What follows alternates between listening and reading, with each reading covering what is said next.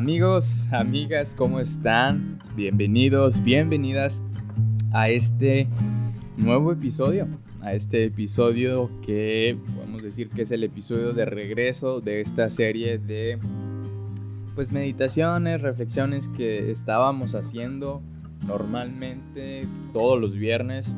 Después pues hubo ahí un par de circunstancias a finales de marzo, principios de abril. Dejamos, dejamos de, de compartir este contenido, pero pues ahora tenemos ya las ganas, tenemos esa iniciativa nuevamente de querer compartir lo que aprendo yo al leer las escrituras y pues compartírselo a ustedes para ver si a ustedes también les puede ser de ayuda o de bendición. Quiero empezar a darle una nueva temática, una nueva cara, una nueva imagen al podcast. Creo que se puede hacer algo formal, algo serio. Entonces, durante estas semanas a continuación vamos a estar viendo ese cambio, ¿no? Si el Señor así lo permite. Por lo pronto, me gustaría también que los episodios duraran un poquito menos, unos 10, 12 minutos, para que sea algo práctico, sencillo, digerible, que usted cuando vaya de camino al trabajo, a lo mejor esté, tenga 10 minutos libres, lo pueda escuchar y ahí mismo pueda pues reflexionar un poco.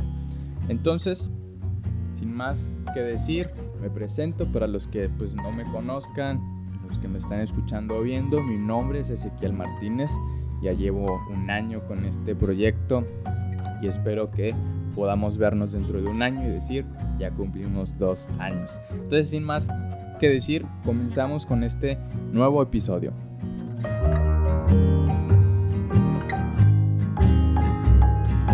La semana pasada estuve leyendo una historia que no es pues tan conocida, digamos que Exactamente está en el libro de Samuel, en el primer libro de Samuel, capítulo 23, y vamos a estar reflexionando en cinco versículos de este, de este capítulo.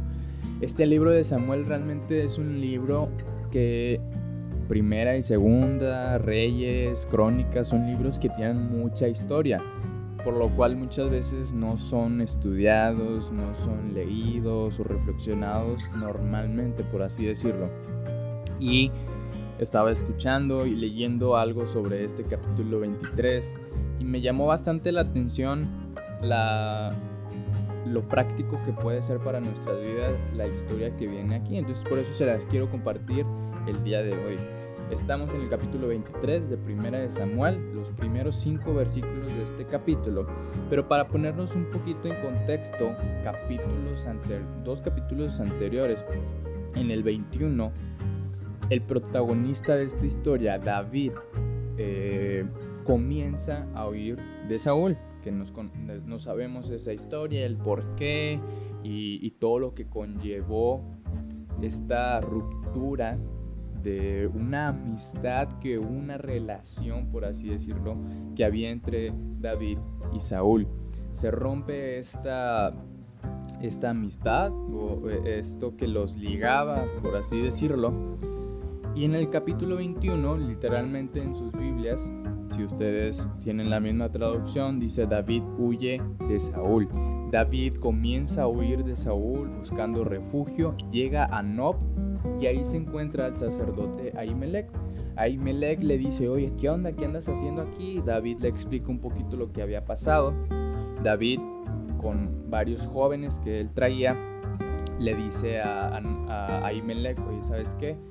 Como ando huyendo, no, no tengo conmigo este bienes, por así decirlo. Realmente huir significa ser fugitivo hasta cierto punto y sabemos cómo es la vida de un fugitivo. Realmente no es, pues, no es que tengas mucho dinero, no es que tengas la, la, mejor paz y tranquilidad del mundo, realmente estás huyendo, no sabes qué vas a hacer, no sabes qué, este, qué te pueda pasar. Entonces ese era el contexto de David. Ahí Melech le dice, ¿sabes qué? Solamente tengo pan sagrado eh, te lo puedo dar, pero solamente que tus hombres se hayan guardado de mujeres. David le dice, ¿sabes qué? Llevamos días huyendo. Mm, estoy seguro que ninguno de los jóvenes que vienen conmigo pues ha tenido contacto con mujer. Entonces Ahimelech accede, le da el pan y todos felices y contentos. En el versículo 8 eh, le dice David a Imelec, oye, ¿sabes qué? Un último favor, ¿no tendrás ahí alguna arma, alguna espada que me puedas dar? Porque no traigo nada. Ahimelech le dice, ¿sabes qué? ¿Sabes qué es lo que tenemos aquí guardado? Tenemos la espada de Goliat, el filisteo. El filisteo que tú venciste, aquí la tenemos guardada. David dice, no hombre, pues para tarde, no te tardes más, dámela de una vez, esa mera. Ahimelech le da la espada a David para tener algo de, protección, algo con que defenderse. Y, a partir de eso David se va. En el capítulo 22 vemos esta, nos encontramos con esta famosa cueva que, que es mencionada más adelante también, que es la, la cueva de Adulam. David llega ahí para refugiarse, llega su familia, llegan sus hermanos, llegan sus padres, como para ver qué, cómo estaba, pues David, oye, supimos que pasó esto, andas huyendo, cómo estás, etcétera, etcétera. Y en el versículo 2 menciona que al saber que David estaba ahí, se juntaron hombres, se juntaron personas y textualmente lo voy a leer, dice el capítulo 22, versículo 2, y se juntaron con él todos los afligidos y todo el que estaba endeudado, y todos los que se hallaban en amargura de espíritu, y fue hecho jefe de ellos. David fue jefe, eh, David fue hecho jefe de ellos y tuvo consigo como 400 hombres. Estos hombres que menciona aquí, los afligidos, los de amargura de espíritu, los endeudados, todos ellos eran pueblo de Israel, eran personas que reflejaban lo que vivía el pueblo de Israel con Saúl, lo que su vida, su sus ánimos, su economía no era buena porque el reinado de Saúl no era bueno. Entonces, la gente era un reflejo claro de lo que pasaba con el reino en ese entonces. David también era un ejemplo claro de eso, estaba huyendo. Después, la mitad del capítulo 22 nos cuenta cómo Saúl se entera de que David había estado con el sacerdote Ahimelech, lo que comentábamos de que llegó con el pan y demás, manda a matar a todos los sacerdotes. Saúl estaba desquiciado, estaba loco ya para ese tiempo, para ese entonces. Y total, llegamos al capítulo 23, les puse un breve contexto de lo que estaba pasando. David con sus hombres, David con este contexto de estar huyendo. Y comienza el capítulo 23, versículo 1, diciendo, dieron aviso a David, diciendo, he aquí que los filisteos combaten, combaten a Keila y roban las eras.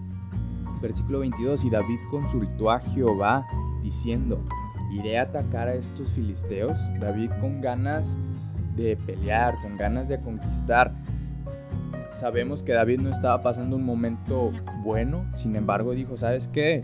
No me puedo quedar con los, brazos cruzados pensando que, híjoles, no tengo eh, la gente capacitada, no tengo el, suficiente arsenal como para ir a combatir.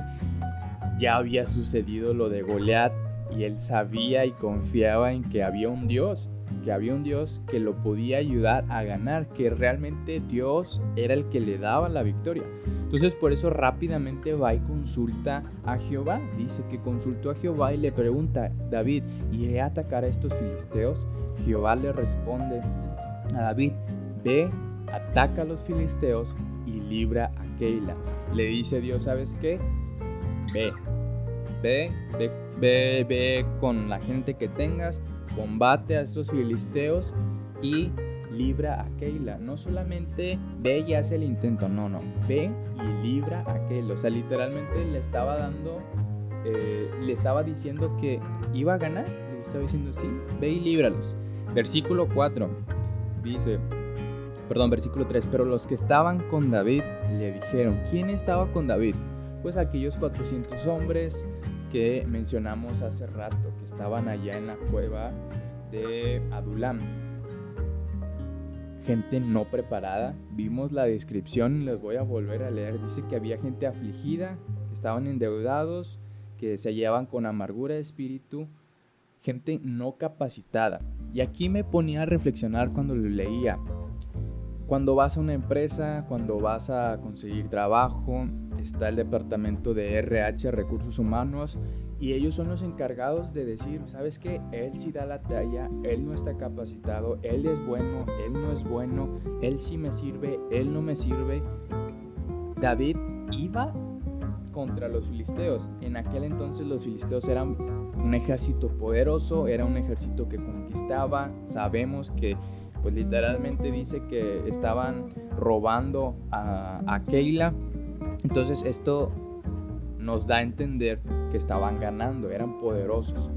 Sin embargo, David no pensó en eso, no pensó en el contexto, no pensó en lo que eran sus hombres. David, como lo mencioné ahorita, sabía que realmente la victoria no estaba en los hombres, sino que estaba en Dios. Y eso pasa muchas veces en nuestra vida, que estamos jugando algún partido, estamos formando un equipo y queremos que estén los mejores. Y es bueno que estén los mejores, los más capacitados con nosotros. Pero no siempre va a ser así.